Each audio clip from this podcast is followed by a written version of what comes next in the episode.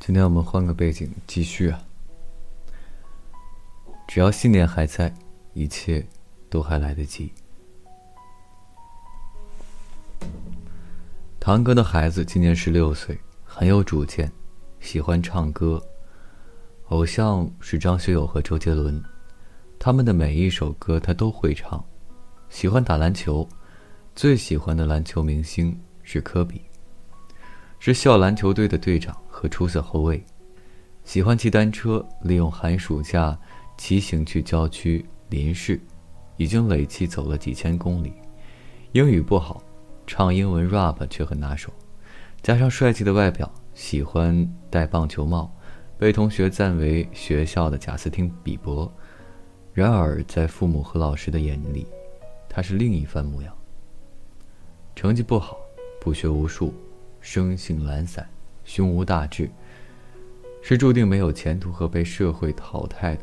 所谓差生、问题少年，老师把他的座位安排到最后一排的角落，上课从来不叫他回答问题。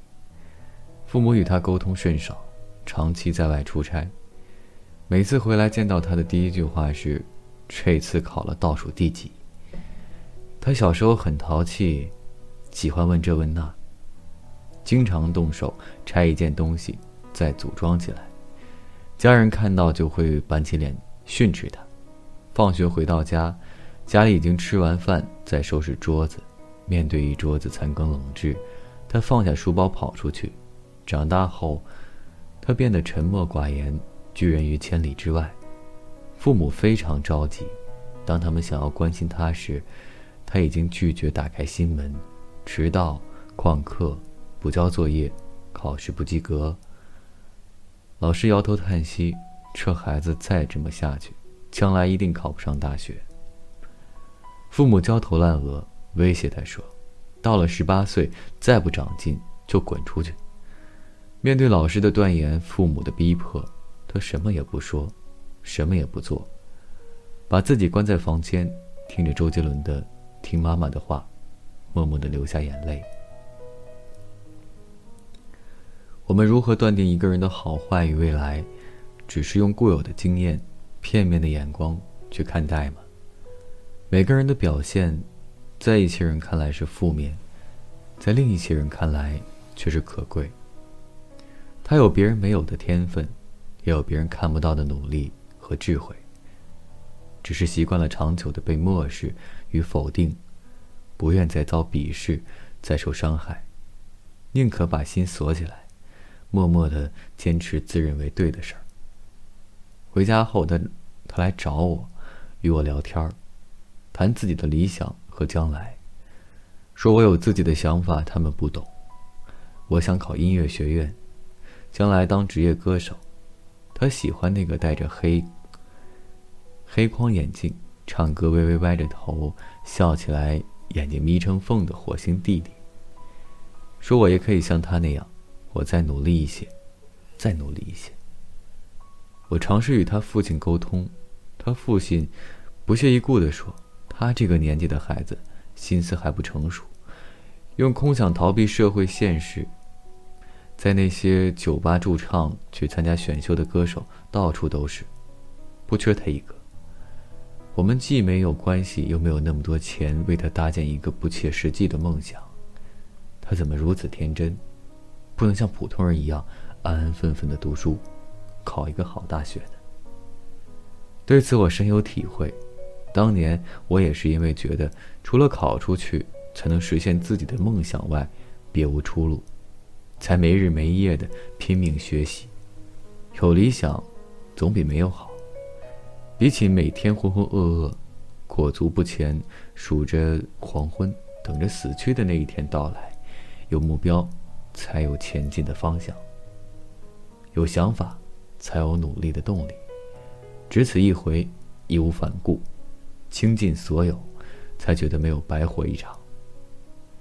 西班牙《世界报》报道中，报道说中国的房价很高，毁灭了年轻人的爱情，也毁灭了年轻人的想象力。他们本可以吟咏诗歌、结伴旅行、开读书会，但现在。年轻人大学一毕业就成为中年人，像中年人那样为了柴米油盐精打细算。他们的生活从一开始就是物质的、世故的，而不能体验一段浪漫的人生，一种面向心灵的生活方式。从少年到成年，从青年到中年，每一个阶段都有着数不尽的盲目烦恼、心灰意冷与自我厌弃。客观来看，貌似属于社会与环境的问题，其实是来自个人及周边的影响。行差一步，往往不经意的一个决定，一次偏离，就会影响一生。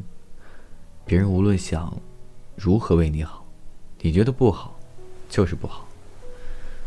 相反的，那些对你使坏、让你退缩乃至放弃的人和事，看的不在意，也就不能动摇和阻挡你。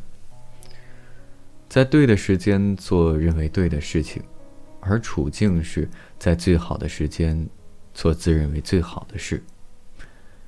其实心里都知道，但实现远比付出难。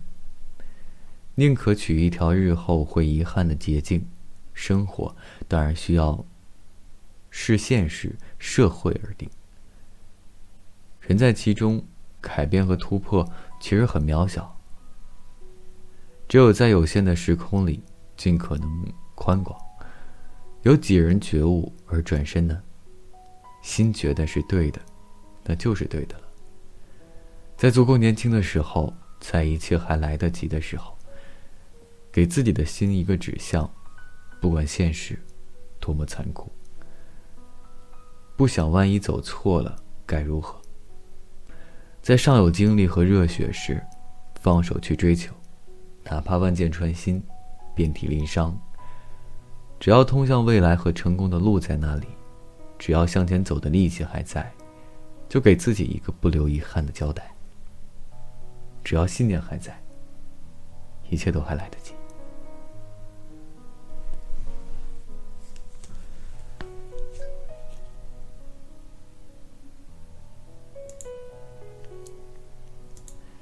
这就是今天的信。然后呢，好像我一读信，最近人都走了。保持一个正常的水平，在线三，呃，谢谢剩下的这三个人啊，一直在听。